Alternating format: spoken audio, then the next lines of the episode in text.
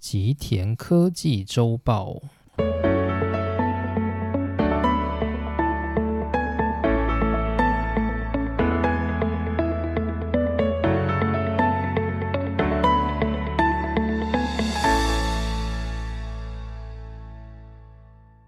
大家好，欢迎来到今天的内容。好，那今天的讲题呢，我们要来到的是日本半导体的战败的第二集。那这一集呢，我们主要要讲的内容是关于 DRAM，也就是日本的 DRAM 的战败。那在上一回，我们引用了日本半导体产业的评论家汤之上隆先生在二零零八年所出版的《日本半导体的战败》这本书。那这本书的内容，它详述了我们在上一回介绍到日本半导体会从历史的洪流被退下台阶的四个主要原因。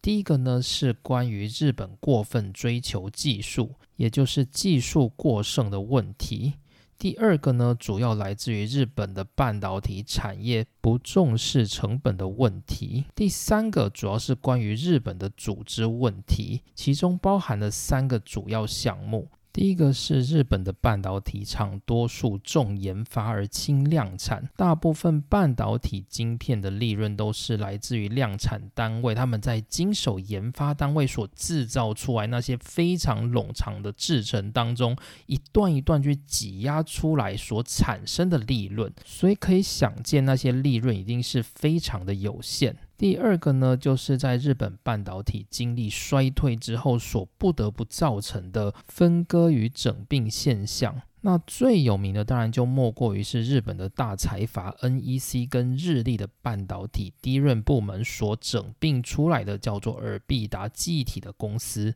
还有以日立跟三菱的逻辑晶片部门所整并出来叫做瑞萨电子的公司为最有名。那因为日本是一个很重视集体化的国家，所以呢，不同的公司他们会有自己根深蒂固的企业文化，所以这也造成了整并之后的一些乱象。那这些乱象呢，我们会在今天的内容来做介绍。那第三点呢，还包含日本政府开始主导大型企业跟产官学合作，一起建立了各种希望能复兴日本半导体业的研究机构。而最终呢，每个大企业都是采取一种敷衍的态度去面对这些整合与共同研发，所以呢，当然就没有什么好下场。最终，这些不认真去挽救自己，只想跟政府要糖吃的这些孩子们，最终也就是落得失败的下场。那第四个我们讲到的原因是关于日本的专利。日本它用了大量的专利来展现自己的国力，不过呢，也因为他们的半导体公司们在国际的战场上相继失利，这迫使他们不得不拿出自己的专利当做压箱宝来贩卖给一些比他们技术还低的竞争对手，例如说像是台湾的低润公司。那这也造成了他们用这些技术去扶植了那些竞争对手，然后最后对他们造成了反扑。好，那以上呢就是我们针对上一集的一点复习。那今天呢，我们会用到的是汤之上隆先生在二零一二年出版的另外一本书，叫做《电机半导体大崩坏的教训》。那这本书呢，它主要是分成各个不同产业的章节来做介绍。那我们今天要讲的，就算是汤之上隆先生他最专业的一个部分，也就是关于日本低润产业的战败。那接着呢，我们要先来介绍一下汤之上龙先生的一些背景。那汤之上龙先生呢，他主要就是过去在日立时代担任低润开发的工程师。那在两千年的时候，日立他跟 NEC 结盟，所以成立了尔必达机体这家公司。那汤之上隆先生呢，他就跟着申请到尔必达公司去继续进行他的工作。两千零一年，日本政府开始要拯救那些日本的半导体企业，于是推出了相当多的产官学合作计划。那其中我们上一回有讲到一个叫做 Celido 先端半导体科技的开发计划。而汤之上龙先生呢，他就有参加那个计划，所以他才看到在那个计划当中，三星电子跟罗姆半导体非常认真的在那个计划里面学习东西的一个背影。那二零零二年，随着日本 DRAM 产业救星的传奇人物坂本信雄担任尔必达公司社长之后。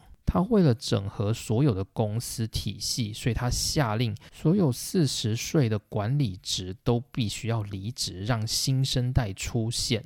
那于是，在这样的背景之下呢，二零零二年，汤之上龙先生他就离职了，然后并且呢，他来到在京都的同志社大学担任经营学的研究员。因此呢，他开始研究他长期工作过而且非常专业的，也就是低润产业以及尔必达公司的经营关系。那于是呢，他在最终就开启了我们的这个篇章，那就是他提出了低润产业的四个战败，也就是我们今天想要讲的内容。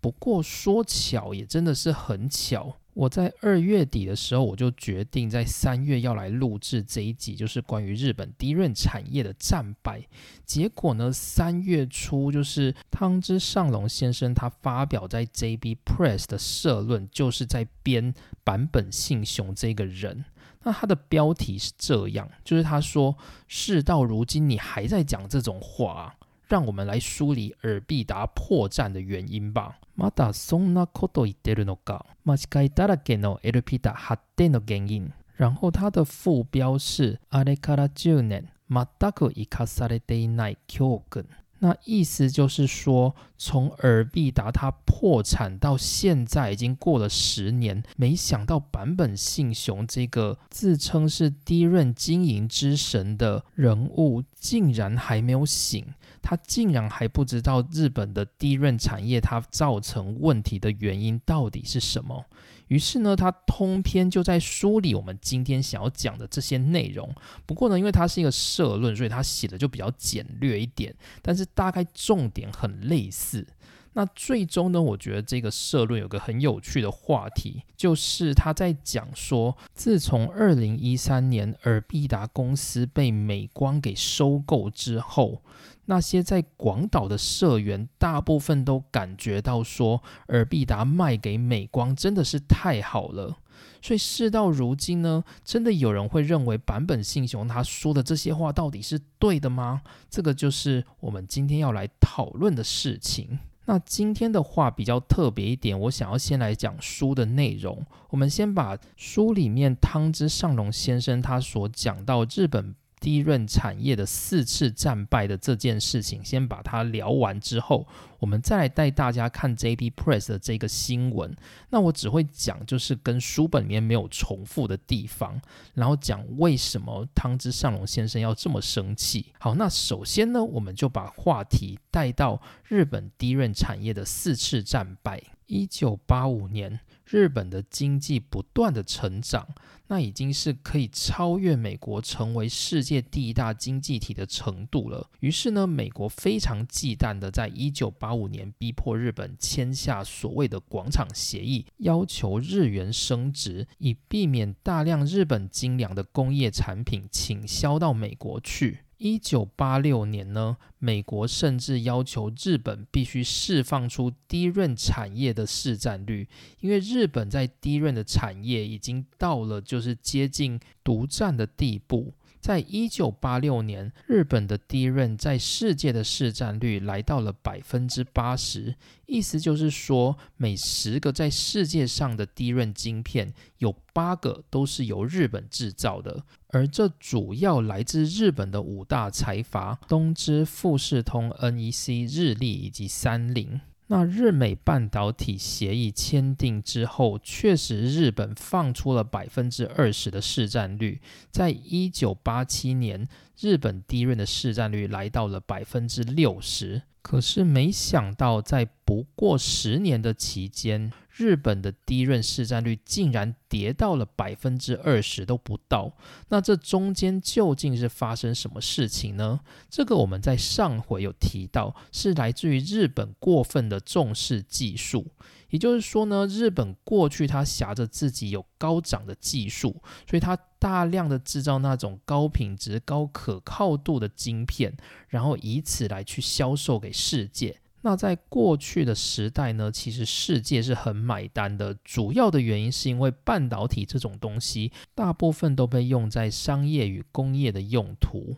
不过呢，到一九九零年代，个人电脑的兴起，这导致了低润产业出现了一个大洗牌。而日本呢，他们不愿在这个大洗牌中放弃自己技术本位的走向，所以这也导致呢，韩国大量便宜的低润兴起。而个人电脑呢，因为他们不需要高品质的低润，他们对便宜堪用的低润需求很快的就成为市场主流。因此呢，日本在世界低润的市占率开始慢慢的下滑。到两千年呢，甚至连百分之二十都不到。这场史上最大的低润市占率滑坡，就是日本低润产业的第一次战败。那在这个环境之下呢，日本低润主要有两个公司在把持，一个叫做 NEC，一个叫做日立。于是，基于日本低润产业救赎的希望，这两家公司决定切割出他们的低润产业，成立一家新的公司，叫做尔必达记忆体。而尔必达记忆体呢，刚开始的目标就是希望他们可以挟着日立跟 NEC 这两家企业的市占率，整合为一家拥有百分之十七市占率的日本唯一公司，来去跟海外的竞争者做竞争。可是呢，他们想的实在是太美好了。这两家公司合并成一家叫做尔必达记忆体之后，没想到的是，这家记忆体公司的低润竟然从两千年十七 percent 的市占率跌到两千零二年只剩下四 percent 的市占率。这种一加一远小于一的企业整并，几乎可以算是公司经营界最佳的反面教材。那从两千年到两千零二年，到底发生了什么事？那这个呢，就被称作是日本低润产业的第二次战败。那这两年之间到底发生了什么事？首先，我们在上一回有提过嘛，就是这两家公司，他们。当初在切割低润产业去整并出尔必达公司的时候，其实他们怀抱的是想要把这个亏钱的毒瘤给分割出去的态度。所以呢，他们把低润产业切割出去之后，他们想丢出去的那些人，绝对不是一些他们认为精英的对象，而是那些他们觉得在公司比较没那么好的工程师，他们把他丢到尔必达去。那当然呢，确实还是有些人是因为他想做低润，所以他自愿去尔必达，像是作者就是其中之一。不过呢，你就可以想象，刚开始成立的这家尔必达公司，它所承接来自母公司的人才，其实是一个乌合之众的概念。那除此之外呢，当时还有一个气氛就是。被派到尔必达公司的人会觉得自己是被降级的，所以呢，他们进到尔必达公司，通常都是抱着一种怀才不遇的态度。这也让他们刚进到这家尔必达机体的公司的时候，就变得没那么有生产力。好，那这其实算是人的问题啦，但是在人的问题的时间点上是很难去被量化的，就是我们没有办法知道这些人他们到尔必达公司变得比较没有生产力，是否会导致尔必达公司的低润市占率下降？那这个算是比较难量化的。不过呢，有些事情是比较明显的。首先，第一个就在于组织问题。NEC 跟日立呢，他们在合并的时候，因为那个低润的部门其实一定会有所谓的主管嘛，例如说科长、部长、社长这些的人。那这些人呢，他们在 NEC 会有一套科长、部长、社长，在日立呢也会有一套科长、部长跟社长。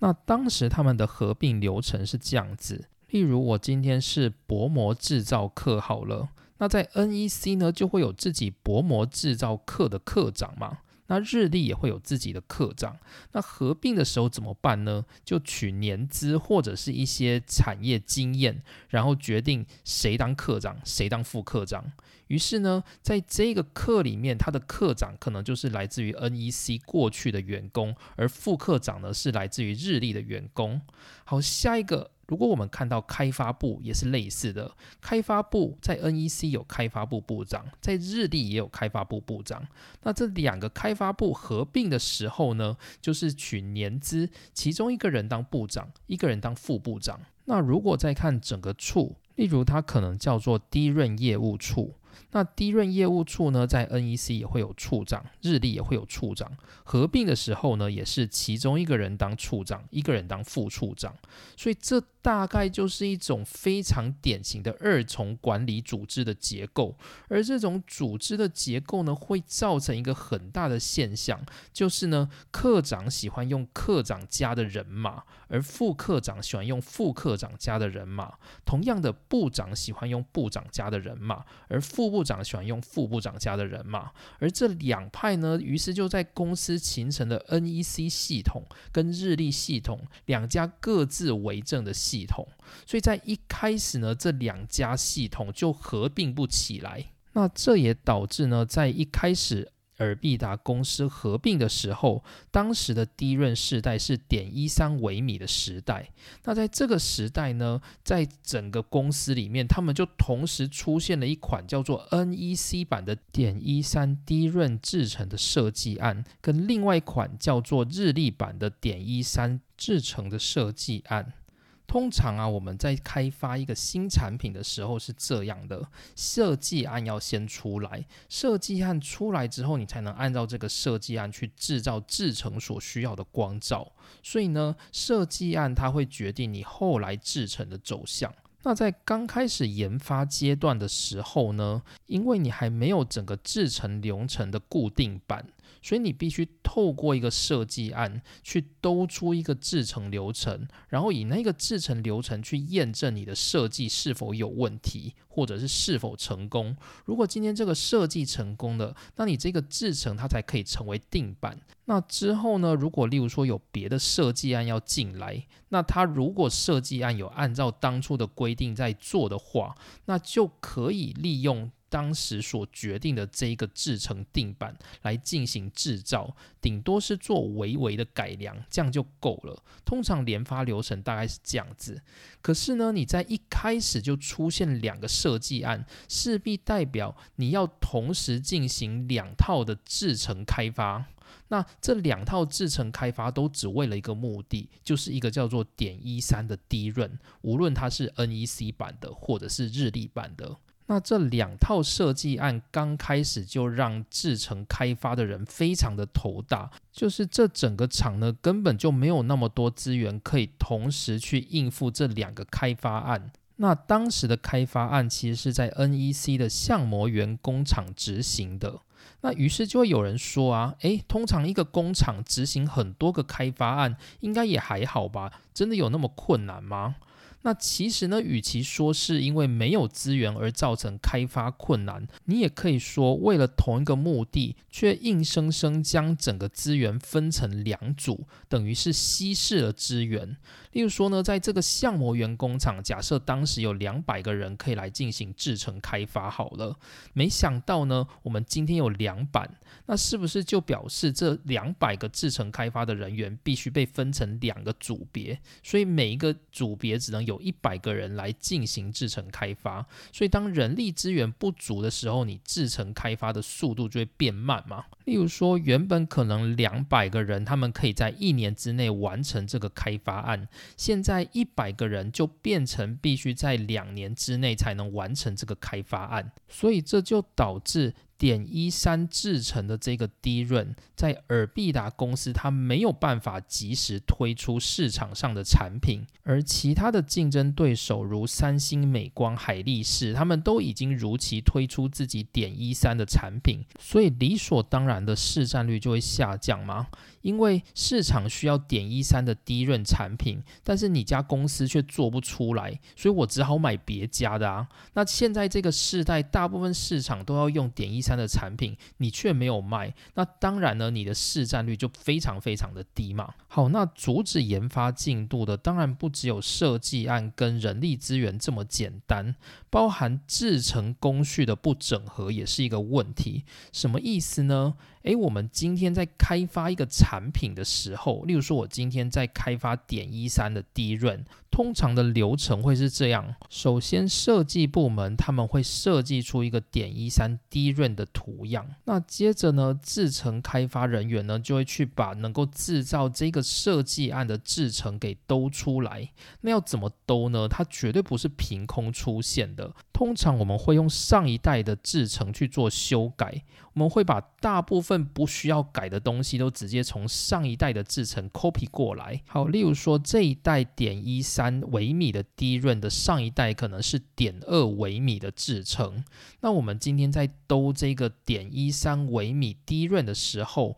我们就会把上一代点二微米低润的制成给先 copy 过来。那当 copy 过来之后呢，点一三跟点二一定会有一些地方不一样。那这些不一样的地方呢，可能会需要我们有更多的制成工序去处理，所以我们就只会去修改那个部分。那第一润的话，它一定是有一部分的设计是用来记忆，有一部分的设计是用来做逻辑操作。不过呢，逻辑通常在记忆体里面它没有那么重要，所以逻辑的制成通常都是仿照上一代，几乎不会做太多的变动。那所以呢，我们可能在这些逻辑电晶体的制成当中，我们就是沿用上一代，例如说在哪里要做洗净，在哪里要掺杂离子，我们都已经有固定的程序，我们就不会做更动，我们只会改变那些我们缩小的关于。低润电容的那一个部分，因此半导体制成它是一个很吃 know how 的东西，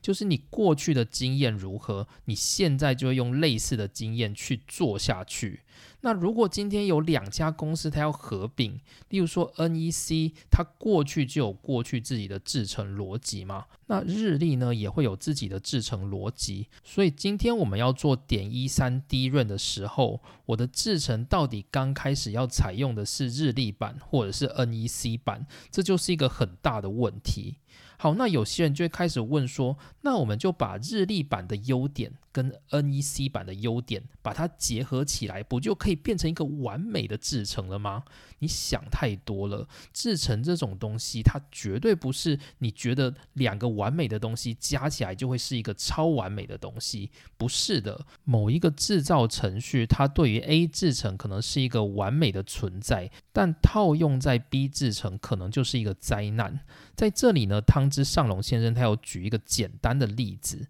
例如呢，我们今天在做半导体制成，我们今天会上光阻，然后我们会曝光，接着我们会把这个光阻给洗掉，那如此我们才能够把设计的图样转移到我们的晶圆上嘛？那作者举的例子是在我们洗掉光阻的这个动作，通常我们在洗掉光阻会有一些动作。例如，我们可能会加入一种叫做 ashing 的制成，这个制成呢就是通氧，因为我们知道光阻它就是一种碳成分的东西，所以如果你通氧气的话，你可以让氧去跟这些碳结合，然后之后呢就能够分解这些光阻。那通常呢，我们的讲法就会说，我们用 ash 通氧气去把光阻给烧掉，这是其中一个去光阻的制成。另外一种呢，就是直接用化学药剂去。对晶圆的表面做清理。好，那作者就提了一个例子，例如说 A 公司呢，它的逻辑是认为通氧气的部分比较重要，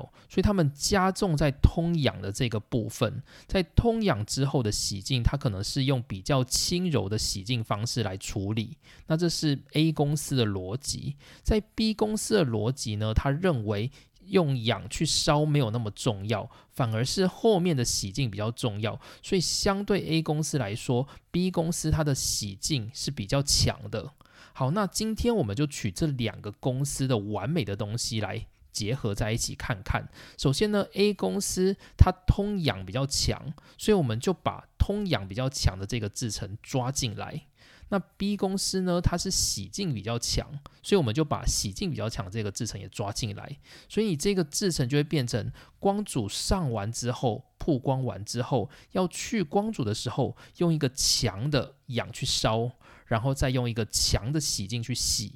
那这样子的话呢，不一定就表示这个制程叫做完美的，因为你可能高的通氧量。然后以及高的洗净量，因为都是太强的制成，所以有可能反而会对你的晶圆表面造成损伤，而间接导致你的晶片出现问题。所以当时在尔必达的内部就有出现 NEC 的制成跟日立的制成都不拢的问题，而这也阻挠了研发进度。那另外一个阻挠研发进度的问题也蛮好笑的，主要就是两。公司在合并的时候，当初的计划是，他们会在过去 NEC 的工厂，也就是相模园的工厂来进行开发。开发之后，会在两个地方进行量产，一个是新建的尔必达的广岛新工厂，另外一个是过去日立在新加坡的工厂，会同时采用在相模园开发出来的制程来进行制造。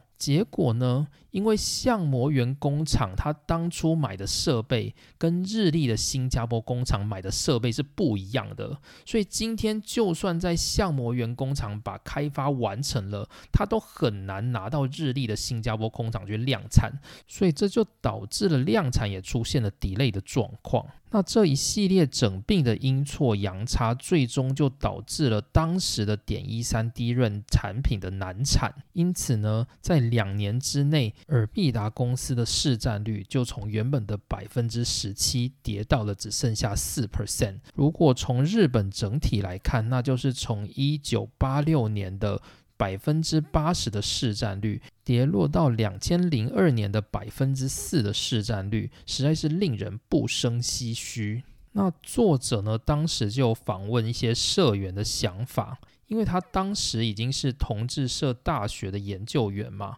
那当时因为他想研究尔必达公司，所以尔必达公司就让他进到厂区里面，然后他可以跟就是这些社员来做访谈。那他在访谈这些员工，就是聊到说，从两千年到两千零二年呢，这些员工他们看到的这家公司从原本还不错的市占率，一直跌到变成过街老鼠，大概有什么看法？那大家认为，就是这主要的原因是什么？那受访的对象呢，普遍认为这不是来自于尔必达技术力不好的问题，主要的原因呢，其中有一点是来自于台湾跟日本他们抢走了日本的市占率，但是呢，日本的技术理论上是高的，所以日本不是因为技术不好，所以才造成被韩国跟台湾给抢走市占率。那他们认为主要的状况应该是内部的组织问题。当时的员工呢，其实相当程度的感受到 NEC 跟日立这两派斗争的状况，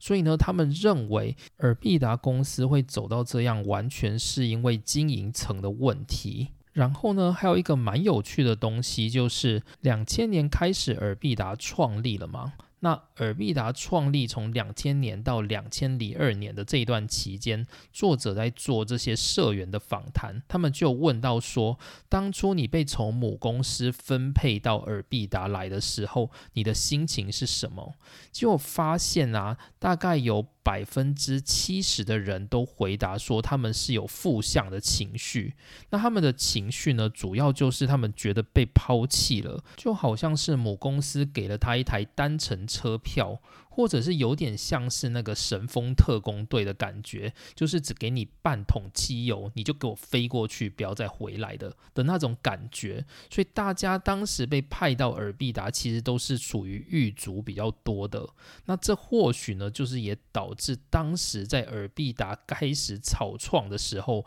他就没有太多的能量，因此兵败如山倒，也就是可以预料的事情。好，那所以呢，以上就是汤之上隆先生认为的第一任产业的第二次战败。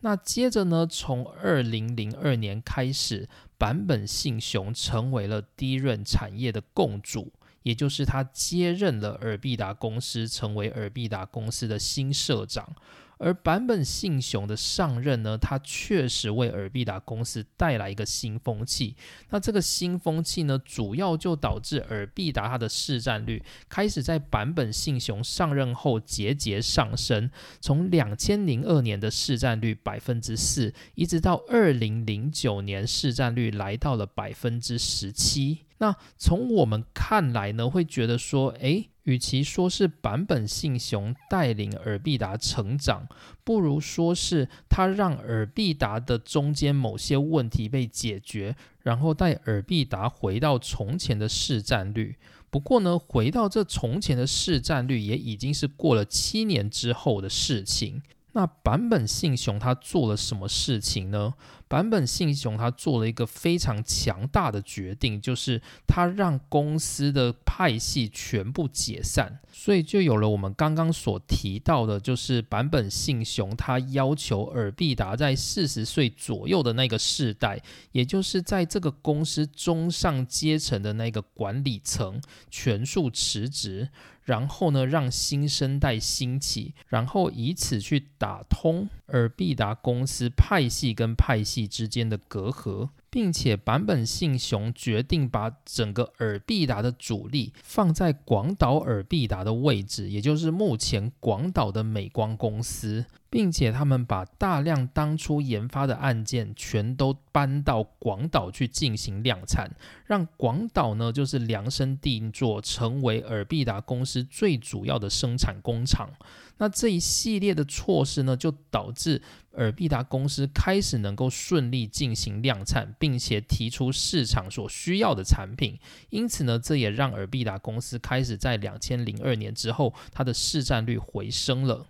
好，那虽然市占率回升，这让市场呢一片看好版本信雄，认为版本信雄它几乎就是挽救了日本的低润产业。可是呢，可是呢，其实版本信雄他没有发现一件事情，那这件事情呢，就是过去整个晶圆厂一直以来的隐忧。这个隐忧就是日本的半导体厂，他们的成本一直都是太高的。那这个成本的高呢，我们之前的篇章也有提到过，就是以我们的光照数量来看，一个产品的竞争力呢，它的光照数量会决定那个竞争力。怎么说呢？如果你能用越少的光照去做出越精良的产品，那你这个产品它的成本效益就是会比较好。可是如果你今天就是用很多的光照工序去制造一个产品，你就可能让你的制程变得非常的冗长，而且。且呢，因为曝光机台基本上都是属于瓶颈机台，就是很容易在这个工厂里面被卡住的那一种。所以呢，如果你在你的制程里面有太多的曝光工序，那就会导致你的产品的竞争力落后，然后并且你的成本会大幅的提高。那过去日本的低润厂一直都有这种通病，所以他们会有很多的制造工序，然后去做一个低润。但是那个低润呢，它其实它的毛利率并不好。那相较之下呢，美国的公司或者是韩国的公司，通常都是以利润作为考量，所以他们刚开始就会把整个光照工序做很精准的调整，能减少就减少，那这就能够大幅降低低润产品的成本。也因此呢，在市场上面，虽然尔必达卖的东西卖的还不错，可是呢，它的毛利率一直都不高。它相较于三星的低润比起来，它卖出一颗，它所赚到的钱比三星是少很多的。但是当时的媒体状况一片大好，他们都认为呢，版本信雄救了尔必达公司，因此呢，版本信雄他其实也是有一些沾沾自喜，他并没有尝试要去解决这个问题，那他也不觉得这是一个问题啦。只是说呢，他有时候会觉得日本制造的这个低润成本太高了，因此呢，尔必达公司他后来就跟台湾的利金之类的公司合作，就是进行技术授权。如此一来的话，就是台湾的低润公司就能够帮日本代工。那那时候经营层的想法大概就是，他们觉得台湾公司他们可能在人力或者是厂房土地的取得上面都是比较便宜的，所以呢，台湾公司就能够制造出比较便宜的利润。所以我只要去跟台湾公司做合约委托代工的话，例如说我今天在卖晶片，我是挂尔必达的品牌，但是我是叫台湾的利晶合资公司瑞晶来帮我做，那这样做起来成本是比较便宜。的那对于尔必达而言，它也蛮有利润的，所以他就照这样的方式来进行。因此呢，版本信雄他并没有想要去解决尔必达公司日本工厂他们自己自古以来一直有的成本太高的问题，所以就一直放置这个问题没有处理。那当时呢，作者就有去访问，就是在尔必达公司的其他社员。就是呢，尔必达公司刚开始在草创的时候啊，它主力的社员是来自于 NEC 跟日立这两个系统。那这两个系统以外呢，其实还有其他的社员，包含像是三菱的员工。那三菱的员工呢？其实他们在这个尔必达公司的量产起到非常强大的作用。主要的原因就是过去的财阀里面，日立跟 NEC 的规模是比较大的。那他们两家呢？因为他们规模够大，所以他们就能够产比较多的产品，然后比较容易去跟他人竞争。可是相较之下呢，三菱它的规模比较小，它的投入资金跟资源没那么充裕，因此呢，三菱从一开始就是比较倾向做成本考量的低润。因此，三菱的工程师他们很善于去最佳化产线的制造程序。那作者在访问这些三菱的工程师的时候，就发现到说，三菱的工程师一直都认为尔必达公司有很严重的制造程序的成本问题，就是尔必达的这个制造程序实在是太冗长了，这跟过去在三菱企业的那种思维是完全不一样的。不过，因为他们是小员工嘛，而且加上主力的那些就是经营层，基本上还是日立跟 NEC 来的人啊，所以三菱的。员工他是没有办法这么轻易的去触碰这些问题，因此呢，就只能够眼睁睁的看这些问题发生。那在三菱的这些员工，他们从过去就一直觉得说，就是尔必达公司他们制造的这个程序实在是太冗长，花费太多成本了。那同时呢，坂本信雄还有另外一项罪证，就是他疏通派系，并且强化广岛的量产机制，所以他把大量的资源都积极投入了量产。那在投入量产的时候呢，反而他并没有针对。当时的低润产业的下个世代的低润进行太多的研发工作，因此呢，当时的研发工程师几乎就是闲得发慌。那这也导致呢，就是二零零二年到二零零九年，其实尔必达他卖出的产品的那些制造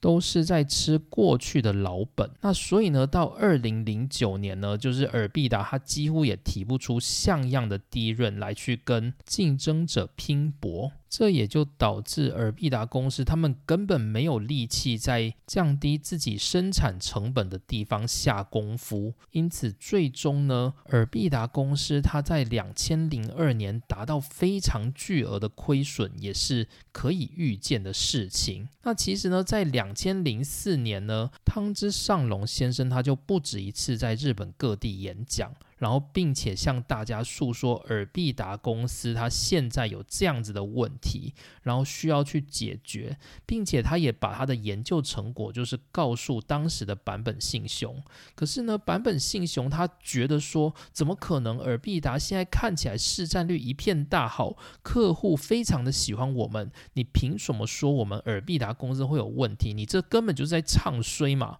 所以呢，从二零零四年开始呢，就是版本信。他就下令就不准汤之上隆再去尔必达公司进行研究了。因此，在之后呢，汤之上隆先生他就没有关于采访社员的第一手资料，他几乎就是以一个观察家的位置在观察这个尔必达公司的动向。于是呢，就来到了日本低润产业的第三次战败。第三次战败呢，是发生在两千零七年。那时候呢，开始出现了所谓低润价格崩跌的现象。主要的现象是，两千零七年四月开始，低润晶片从每颗二点五美元的价格一路下跌到两千零八年的一月，来到每颗在一美元的价格，等于是它的价格减少为比一半还要低。那这造成什么情况呢？这就造成那些毛利率低的公司，他们即将付出代价。那至于为什么低润会下跌呢？根据作者的说法，当时流行的是一种叫做超低价的个人电脑，所以呢，对于低润的需求呢，又更趋近于就是希望它更便宜的状态。因此呢，当时的三星跟海力士他们就挟着自己的低成本低润，大量的生产，那低润的价格就因此往下崩跌。那我记得那个时候，其实我大概是在就是成大念研究所的时候，那时候我在接触就是课程啊，或者是一些。教授在介绍的时候，都会有一个比较腹黑的概念，就是他们认为呢，这是三星跟海力士的阴谋，就是他们想要透过大量生产去把低润的价格压得很低，然后迫使那些就是竞争对手退出市场。这个概念就很像潮水退了就知道谁没有穿裤子的意思，就是说呢。过去因为低润的价格很贵嘛，所以即使你制造的成本不够低，诶，好像也看不出来你会亏损的迹象，所以就没有人觉得这是一个问题。可是呢，当低润价格崩跌的时候呢，如果你的毛利率太低的那些公司呢，他们就会露出马脚，开始在他们的财政上出现赤字的状况。于是呢，二零零八年呢，尔必达公司就出现了一千四百七十四亿元的财务赤字，而这就导致呢，二零零九年日本政府紧急搬出所谓的产业再生法，想要透过政府的资金注入，然后去救。低润产业，这跟我们台湾当时的状况也很像。台湾当时也是透过就是曾经任职联电总经理的宣明志先生来担任台湾记忆体公司的一个共主的地位。那他主要呢就是想要透过台湾记忆体公司这个角色去协调并且拯救调配整个台湾低润产业的产能。不过呢，当时也没有成功啦，因为当时呢，大部分的低润厂都还是各自为政的态度，所以这个大概也有点类似雷声大雨点小的概念，最终在台湾这个台湾记忆体公司就不了了之了。那在日本的话呢，就是完全不一样的生态。日本政府就是自民党政府，就直接把钱搬出来，直接住进尔必达公司里面，想要去挽救尔必达公司的财政。到这里呢，作者就称呼它为日本第一任产业的第三次战败。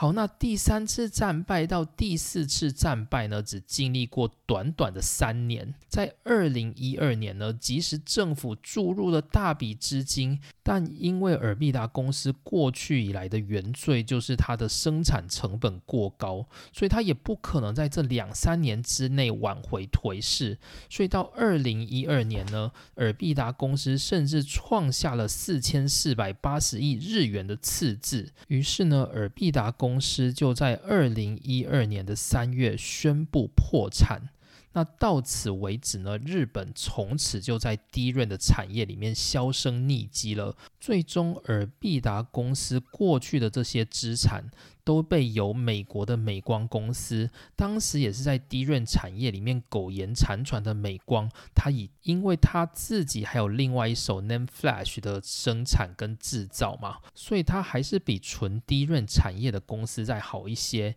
二零一二年的五月。尔必达公司进行竞标，那最后呢，就由美国的美光公司给得标。于是，二零一三年，尔必达公司正式迈入美光科技的旗下，并且在二零一四年改成美光记忆体日本 （Micron Memory Japan） 的这一家公司。结束了日本低润产业在过去风光一时，到最后全盘退场的一个令人感到沧海桑田的际遇。那回头来看看当时让人难堪的状况，在尔必达公司宣布破产的前一个月呢，就是坂本信雄社长他在一场三 D 封装的国际会议里面做了第一任将来展望的演讲。那这场演讲的内容呢，说到尔必达公司呢将会在二零一三年开始成为世界唯一三家低润公司的其中之一。他还说了。尔必达公司拥有其他公司投资效率的三倍。尔必达公司呢，它有世界上最小的低润封装技术，同时呢，尔必达公司它还有比韩国四十纳米的低润更小的三十纳米，世界最小的低润技术。同时，尔必达公司它目前也正在开发世界上最快的二十五纳米低润，而它的光照数量是其他公司的一半。然后隔了一个月之后呢，尔必达公司在三月宣布破产。好，那作者呢他就梳理了一下，他觉得尔必达最终会走向破产的四个主要原因。第一个原因呢，他认为是社会的纵容，就是呢，从坂本信雄上任以来呢，各家媒体就不断的吹捧说坂本信雄他是低润之神，他救了日本的低润产业，而让日本的低润产业呢，他们忽略去重视当时非常重要而且严肃的成本问题。那第二个呢，就是社长他根本就在骗人，因为从过去的访谈就发现，尔必达公司它一直以来就不是一个以成本来作为主要考量的公司，而成本问题呢，尔必达公司一直以来都没有解决。那这从产品的毛利率以及当时一美元低润时代的尔必达公司亏损状况就能够看出端倪。那第三个问题呢，就是尔必达公司它一直没有重视在两千年草创时期就出现的成本问题。那这大概就是它破产最关键的一个本质问题。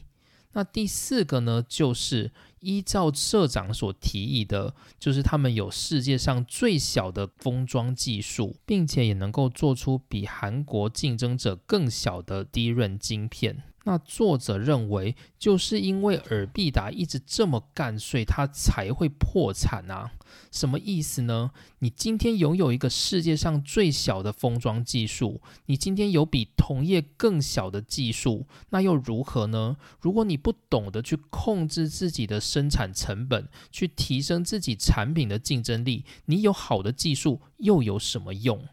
所以呢，基于这个概念呢，就可以告诉大家说，过剩的技术追求，然后不重视成本考量的商业经营模式，是有可能造成社会庞大的负担的。另外呢，作者其实也有提到版本信雄这种中央集权的模式，其实它也是间接造成尔必达公司它无法正视原因的一个主因。那这个我想大家都很了解，就是如果今天你的老板、你的上司他是一个很集权、只在乎自己意见的人，那你们大家是不是很难在老板面前说真话？那尔必达呢？他从两千零二年版本信雄上任以来，就是维持这样的风气。所以呢，虽然他挽救了就是低润的市占率，但是那也不过只是让这个尔必达公司恢复到原本的水准而已，称不上是改变了什么东西。相反的，因为呢，他的中央集权政策反而让大家不敢在他的面前说真话，所以无法让他去触碰到最核心的问。题题好，那以上呢就是我今天要讲的低润产业的四次战败。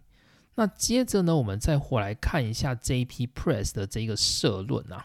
然后 J.P. Press 的这个社论呢，它主要的标题就是还在说这些啊，尔必达都死了，你还不知道的这个意思。那主要的原因呢，是因为在二零二二年的二月底，日经专访了坂本信雄。那其实坂本信雄他离开了就是低润产业，也就是他离开尔必达之后，他后来被聘请到中国的紫光公司去担任机体的顾问。不过呢，就紫光公司大家也知道嘛，后来也是破产啊。所以呢，坂本信雄他现在又回到了日本。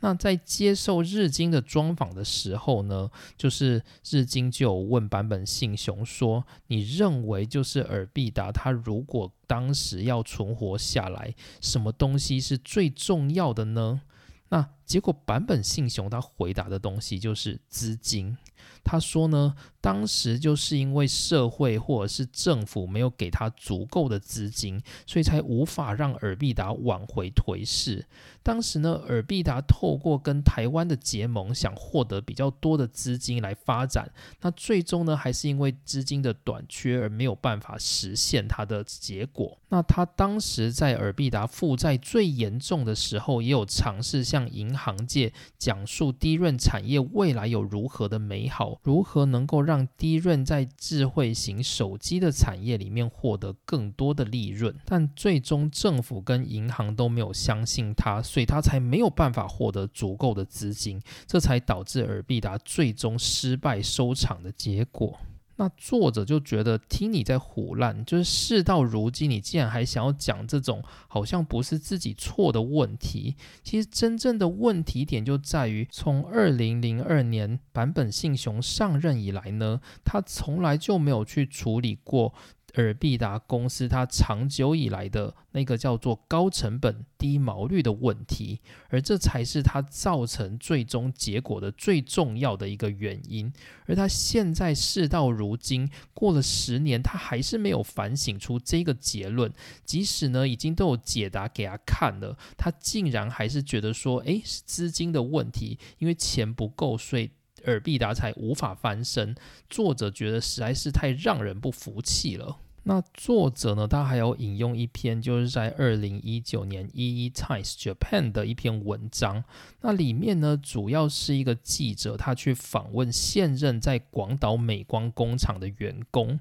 那那些员工呢，普遍都认为尔必达公司能够卖给美光实在是太好了。那主要的原因在于美光公司它的决策一直以来都是非常的迅速的，这跟过去优柔寡断的日本企业经营风格不太一样。而二零一九年呢，美光也加速在广岛的半导体工厂的投资，去生产 EX 跟 EY 纳米技术的低润产品，而这也让日本迎来了低润非常庞大的融景。那这是过去的十多年来在日本的这个区域里面一直没能看到的东西。因此呢，大部分的员工其实也都认为，就是尔必达公司它能够卖给。美光其实是一个非常好的决断，所以事到如今，坂本信雄还觉得当初尔必达的结果不是他的问题的话，是不是有点太不食人间烟火了？好，那今天的内容大致上就到这边，这是我们日本半导体战败的第二集。第三集的内容呢，我们要来讲另外一个是关于逻辑公司，也就是瑞萨电子。瑞萨电子呢，我们其实之前有编过，那不过呢，在未来的日子，我们还会再大力的帮大家整理一下瑞萨电子的一些脉络。好，那以上就是今天的内容，谢谢大家收听，我们下次见，拜拜。